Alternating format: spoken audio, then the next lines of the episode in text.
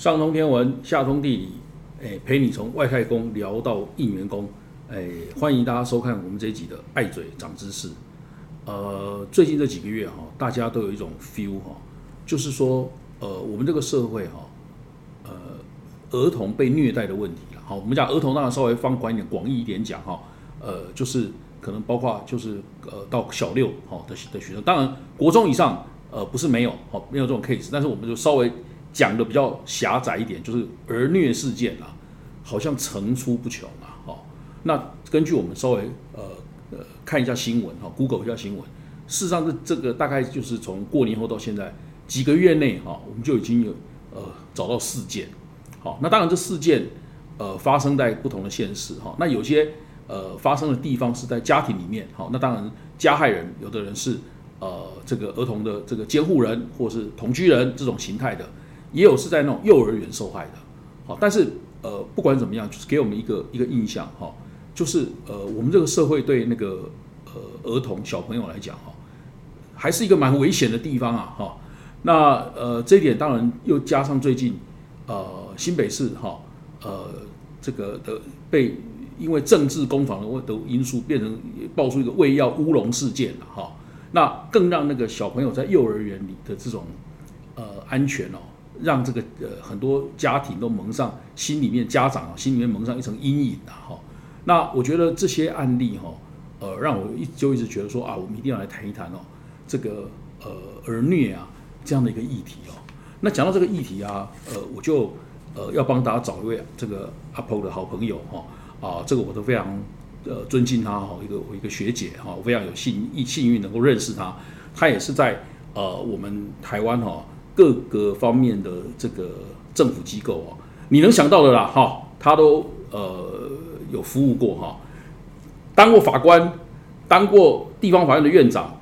又当过考试委员，又当过监察委员，哎，我好像没有听过有有人做过这么多事情啊。然后呢，最重要的，他呃是儿童少年法律方面的专家哈，呃也有相有过相关的著作哈，我有这个拜读过。好，我们今天的这个来宾，哈，林雅峰学姐，好，请大家可以欢迎一下，然后呢，也请学姐跟大家问好一下。嗯，在收收看的各位大家好。嗯，刚才呃高斯博理事长对我的这些赞誉啊，其实都是过奖，在公职生涯当中，好像该该去哪里都冥冥中自有安排。那在这些过程当中，总是现在回首看去，对于儿少保护的部分呢，应该花了我不少的精力跟心思。而且你也真的可以当做是你的专业啦，这个没这个没有问题啦。谢谢啦，我 希望，我希望。好，那个学姐这样子哈，呃，因为我们最近的事出了很多这方面的事情哈，我想基本上当做一个。呃，入门呐，哈，我们先跟大家讲，因为因为你你主要的工作是其实，呃，讲起来是法界出身嘛，哈，嗯，发生这种儿虐事件，尤我们先讲，尤其是家庭内的这种儿虐事件，跟法院有直接的关系啦，哈。一般讲起来，发生这种事情，它的处理的 SOP 是什么？然后到哪一段是跟法院会法院那边会对接上？我我们从这边先开始讲起，先给大家一点基本的概念。当社会上发生了儿虐事件，大家都很清楚嘛，就能打一一三就先打。那么各位知道一一三它的直接的连线就是社会局，县市政府的社会局。对，所以说大概大概一一三打完之后，呃，县市的社会局它会开始有所处理。另外呢，另外如果情节很严重的话，可能就会到了那个用一一零去报案。那一一零报案之后，那就是警方喽，是警方，所以可能会有这个两个面向的处理。那呃，在警方这边处理，他接下来如果认为儿虐的事件属实，呃，这个成人就是施虐的成人，他应该受到法律的处罚，那会移送给检方。嗯。呃，所以移送给检方之后，进入刑事侦查程序。那一段呢，就就都是呃由警方、检方收证，哎对，那社会局这方面呢，做的应该是相当的最紧急的事件由社会局来处理，大概是这两个脉络。嗯，那那那有一段哈，我们就讲，当然你如果是是犯罪那一端了哈，就是检检检警去侦办，那当然就是也许刑事案件就起诉啦，好才会到就到法院去去去审理嘛哈。但还有一段哈，我觉得特别这个是比较呃属于我想请教的部分，就是社会局这一段哈，如果他们认为说哦这个父母这样子或者是监护人这样不行了哈，然后要要把这个小朋友隔开紧急去做安置的时候，呃。他们是不是？因为这也算是一种，算是一种停止行使侵侵权的行为，哈，就侵权就父母的权利啦，哈，亲亲属的亲啦，哈，父母的权利。那这种到什么程度，他需要到法院这边来走你们的程序？实在说来，我们国家的社工，我自己看起来他们的表现呢？相当的专业，而且分工上来讲，也都也都在目前算是网络都很密布。嗯，那在什么时候会进入到法院呢？也就是大概在几个阶段吧。第一个阶段是，如果这个儿虐的事件很严重，这个儿童必须要被送去紧急安置。嗯也就是让他跟家庭暂时做分离。嗯嗯。那这个紧急安置虽然社工有有这个先作为的措施，而且他也有这个权利。嗯。但是在法律上，法院要介入。嗯。所以有紧急安置的情况，应该要跟法院做一个紧急安置了之后，马上要做申请，然后让法院来介入之后。呃，裁夺这样子的紧急安置到底是不是妥当？那这个紧急安置的程序呢？它由社工方面送过来，社工方面有七十二小时的限制，但是在法院这边呢，如果这个是属于呃家事事件的话，按照家事事件的审理规则，法官则不受这个七十二小时的限制。那么。要怎么去决定社工的处理是否正确？我们法院方面有几个原则。首先，呃，我们必须要知道全貌情况的全貌，整个的故事。对，整个的故事。那这整个的故事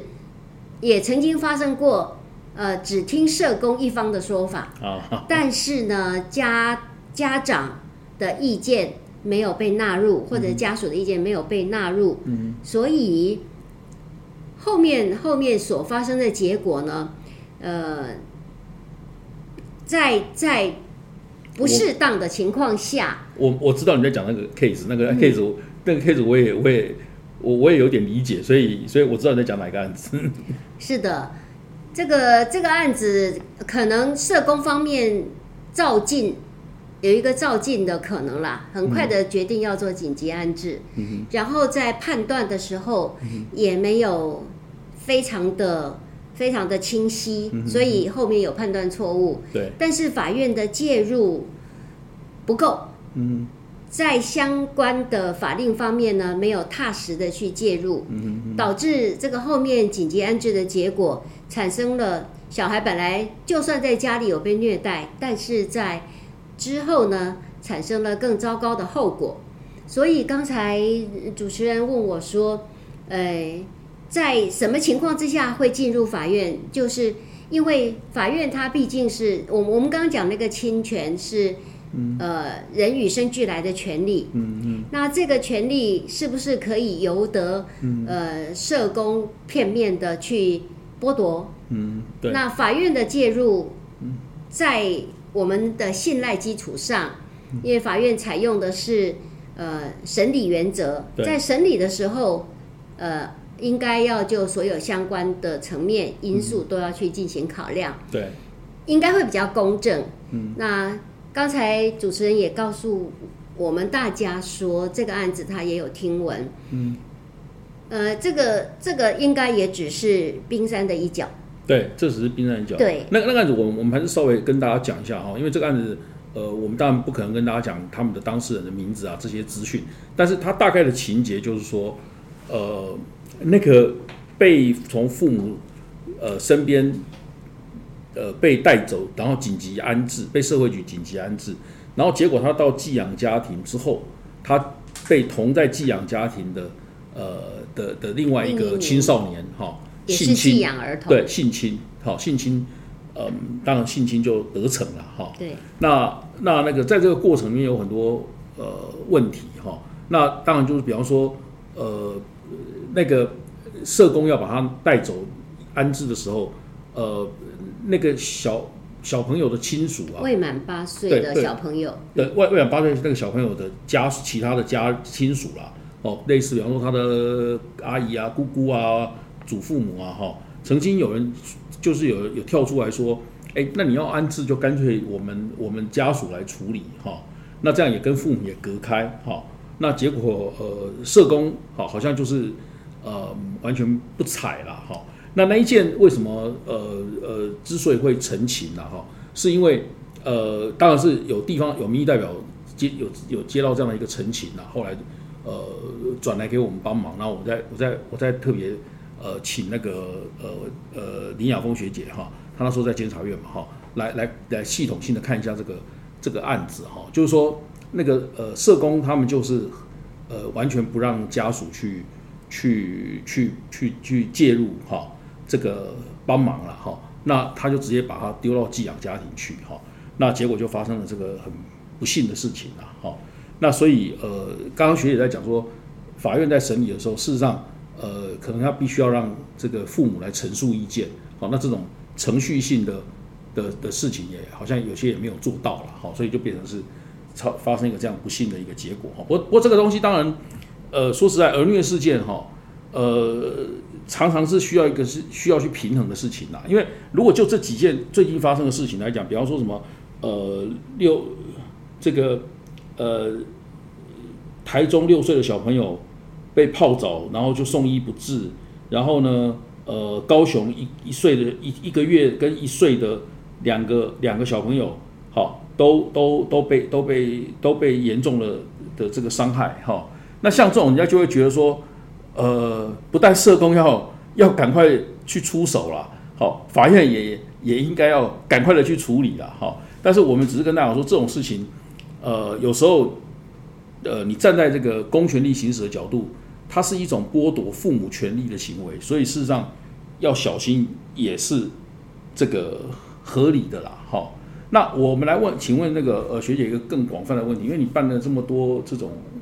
相关的案子啊，你觉得呃以我们现在的这个儿虐的情况哈、社会上常常在发生哈、那很多当然都是家庭呃的这个基本的功能是有问题的哈、那有的是是就接连接上其他的社会问题啊，比方父母去吸毒啊，两个人都要去坐牢啊，这种情况哈、你如果呃站在一个这种呃法律工作者跟呃儿少的这种保护者，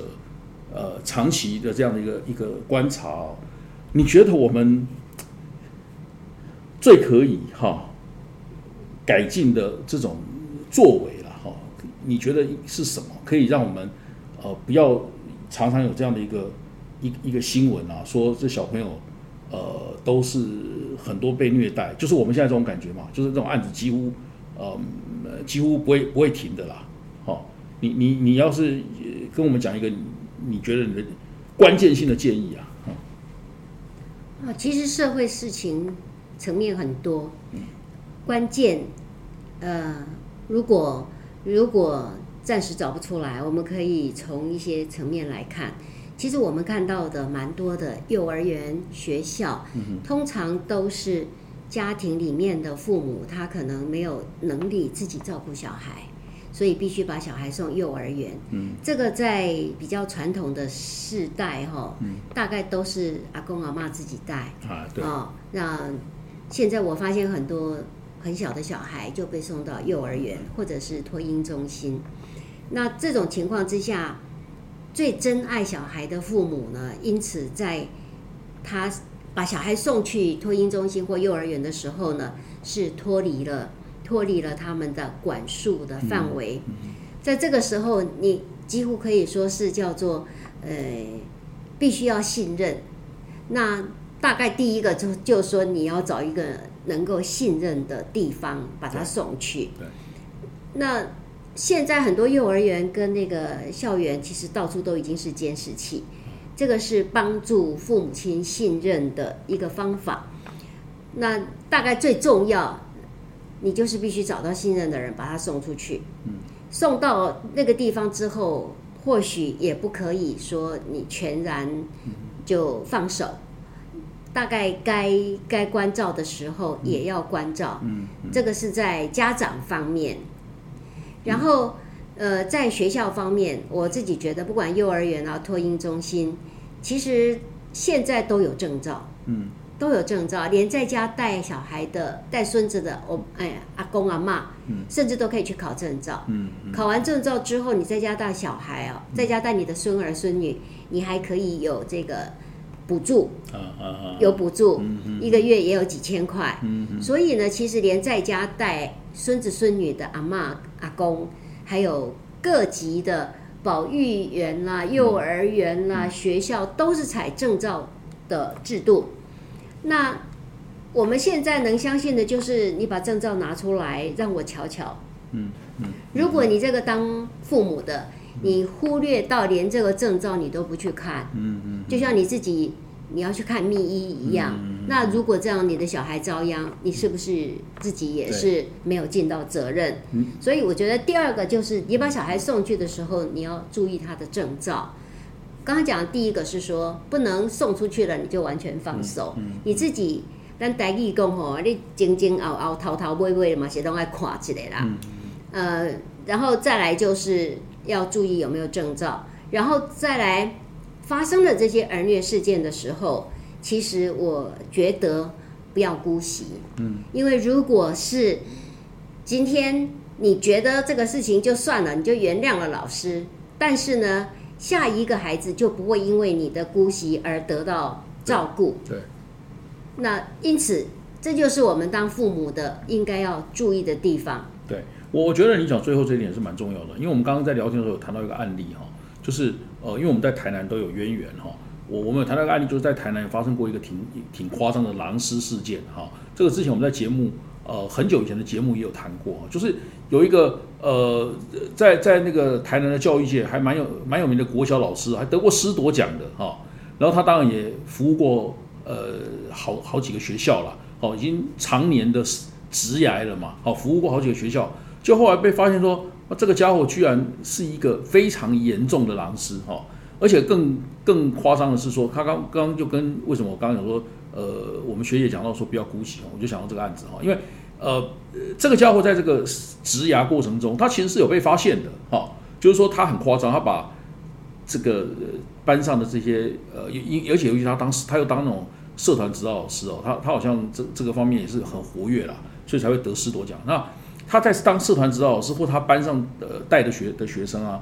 他他讲的夸张一点，他几乎就把这些这个这些小小小女孩啊，都当做他后宫一样啊，所以这搞得非常的离谱啊。哦啊，但他们有被发现过哦，好，但是大家知道以前在他以前在那个他炸以前你睁开的时候才哦，他就找就是找人家去说啊，找地方人去去去摆平啊。那大家知道说以前在地方比较乡下的地方哦，那种校长啊，好很多都是地方上很有关系的人啊，那他们都去找地方上的人士，呃，去去跟家长这个想办法摆平啊，好，哎也真的摆平了，好，因为和和有的人这个他这个他这个事情爆发以后。呃，有的被害人跳出来，哎，已经跟你已经成年二十几岁了，所以这对他们来讲都是十十岁不到的时候的事情，哈。所以大家要要知道说，就像现在很流行风，嗯，现在正在呃卷起的 Me Me Too 台湾的这个 Me Too 风潮一样，就是你让一件事情这样很容易就过了，哈。事实上是呃姑息那个那个加害人呐，好，那事实上呃会让自己也也留下一个呃没有办法。这个痊愈的对痊愈的一个伤口哈，那他他他他那个尤其是父母更不能有这种观念，小朋友很多时候他自己没有办法自己去自主，也没有那么坚强。那你的父母，你你也你也当做算了哦，那那这个事情就变成是一个呃，永远是一个一个一个冤屈了哈。所以我觉得这点是是挺重要的啦哈。那但是呃，我我们也不要讲那么理想了哈。就是我们这个社会之所以会有那么那么多情况说啊，大还是算了哈。就是我们事实上也有这种，也有这种文化啦，好，也有这种文化。那这个当然就跟呃，我们刚刚在另外在聊天也有聊到，就是说，嗯，这个最近 Me Too 事件很多了哈，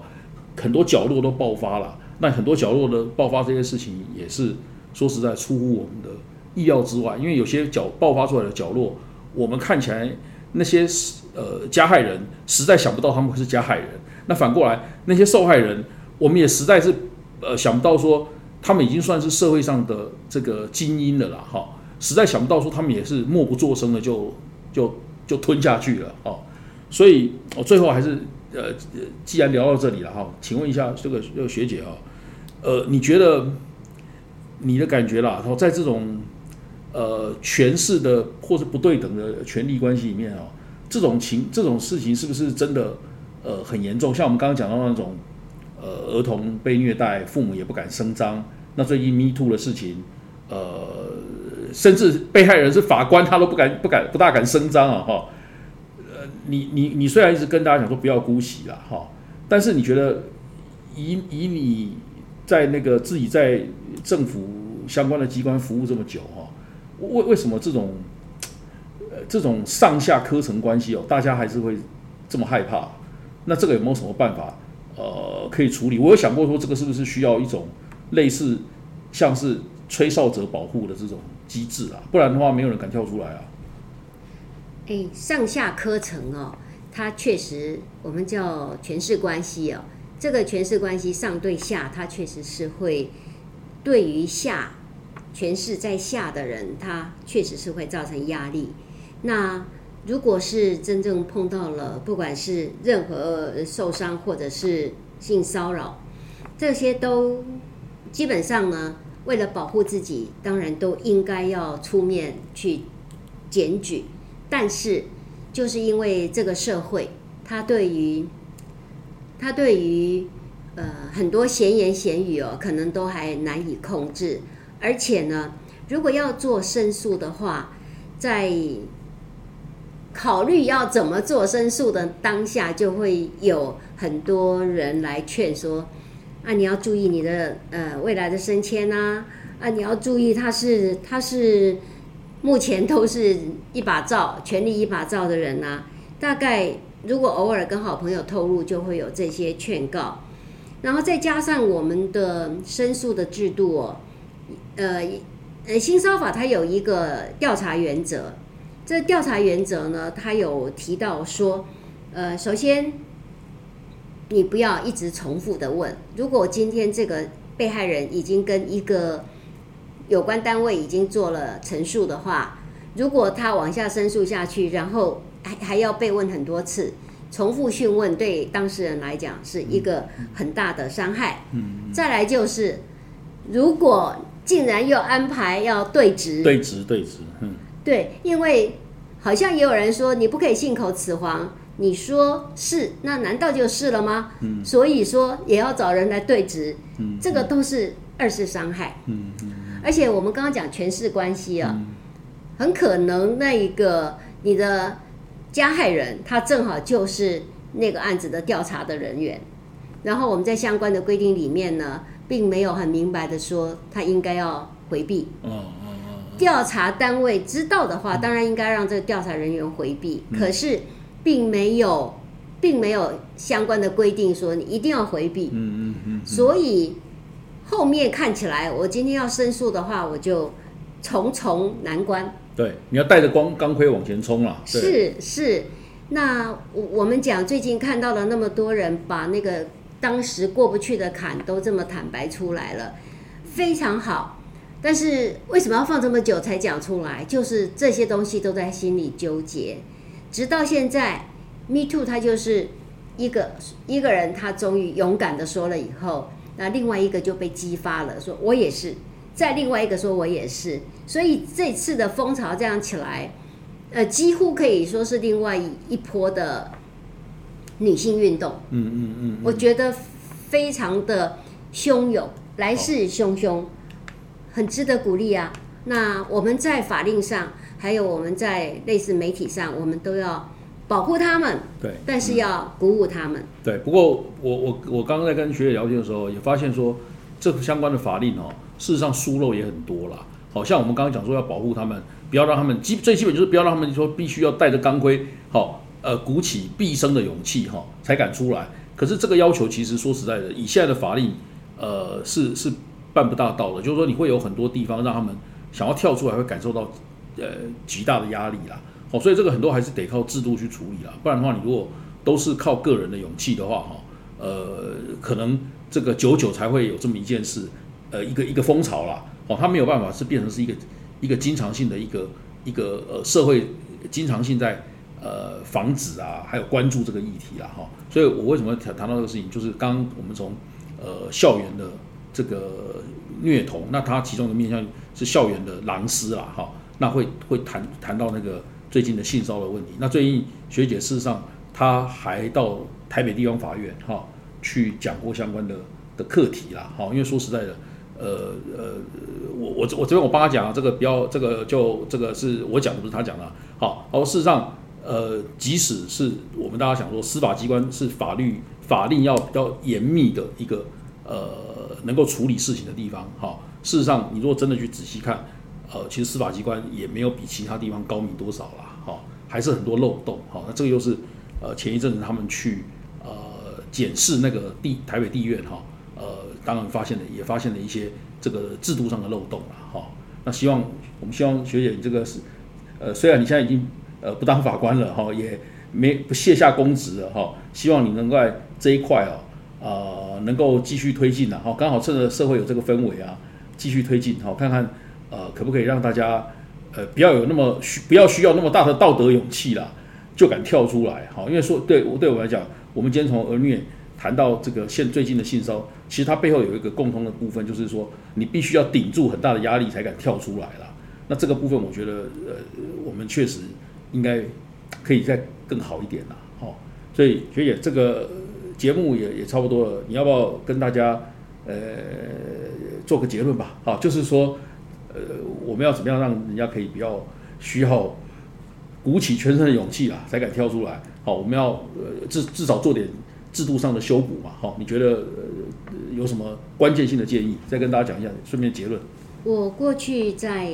少年事件处理法。的这个领域里面，然后因为我们处理的对象是十八岁以下的少年，所以这个这些少年他如果真的触犯少年事件处理法，他必须要被矫正。那回首过去，他们之所以会变成少年事件处理法的这个这个飞行少年，很大的原因，家庭功能失权。学校的功能不彰，然后社会不接纳，所以我同样的把它放到我们今天碰到的这些性骚的、性骚的被被性骚的个个个个个体。哦，我一样是觉得我们在那个少氏法主张不要漏接任何一个阶段，当你家庭功能失权的时候，希望能够有。呃，社工来接，然后接了之后呢，学校来接，然后再再接了之后，社会来接，然后一个孩子，你看他要生出来多么的珍贵，我们要把它变好。那现在这些呃遭受一些困扰的人，我们都希望。你有困难，你要丢出来，然后要有人去接。嗯嗯，这就是刚才特别讲到的制度。嗯，你制度要接好它，嗯，不要让它就掉下去了。嗯嗯，掉下去之后，不但他自己的身心受伤，而且日后可能造成他，呃，心理上很大的很大的压力。嗯，我们看到的一些案例都是说，他自他隐忍了这几年，他都过得很痛苦。他并没有办法释放自己，然后他如果再看到相对人的时候，他的恐惧通通又袭回来，然后可能呃，譬如说从此之后，对于类似的状态的异性或者是同性，他他都会呃变成没有办法接受，他就变成孤立了他自己。呃，我我呼吁啦。不管你身边或者是你自己的家人，包括刚才讲的儿虐的孩子，我们都尽量用一个我接你，我把你接下来，嗯嗯嗯嗯，不要漏接，我接你，然后请你，请你在我的保护之下，我们来协助你。所以我就强调一个不要漏接的观念。嗯嗯嗯，好，我觉得这个很适合当我们今天的结论了哈。呃，我们今天呃从这个儿虐哦谈到狼师，又谈到最近的性骚好，那最后这个当结论是非常好，就是呃制度上好，我们希望就是做到不要漏接了哈。但是我们实在有太多东西好，还需要尚待努力啦好。所以我刚刚也跟大家说，呃，现在那个这个林养峰学姐她还在帮助那个法院哦。怎么样把这个制度给给给弄好哈？因为大家知道说，即使呃连法院这种法令哦是他们的吃饭的家伙这的这种地方哦，很多地方还是有呃有漏接的情况哈。所以大家知道说，我们这个社会呃可以改进的地方是还还还很多了哈。那希望趁着这个议题啊还有动力的时候哈，至少呃让我们可以多做一点事哈，补多一点洞啊哈。这个说实在的，也不要想得太完美，说啊这一次这样过了以后，我们就我们就是一个。这个呃，绝对可以把性骚扰这个事情彻底解决了哈。我是不相信这种呃理想的天堂状态哈。但是呃，我觉得至少趁着这个这个名气哈，我们可以把这个洞多补一点，就多补一点吧。好，那我们今天这个节目，就跟大家先聊到这里哈。呃，下礼拜同个时间我们呃再来跟大家呃聊其他重要的问题。好，拜拜。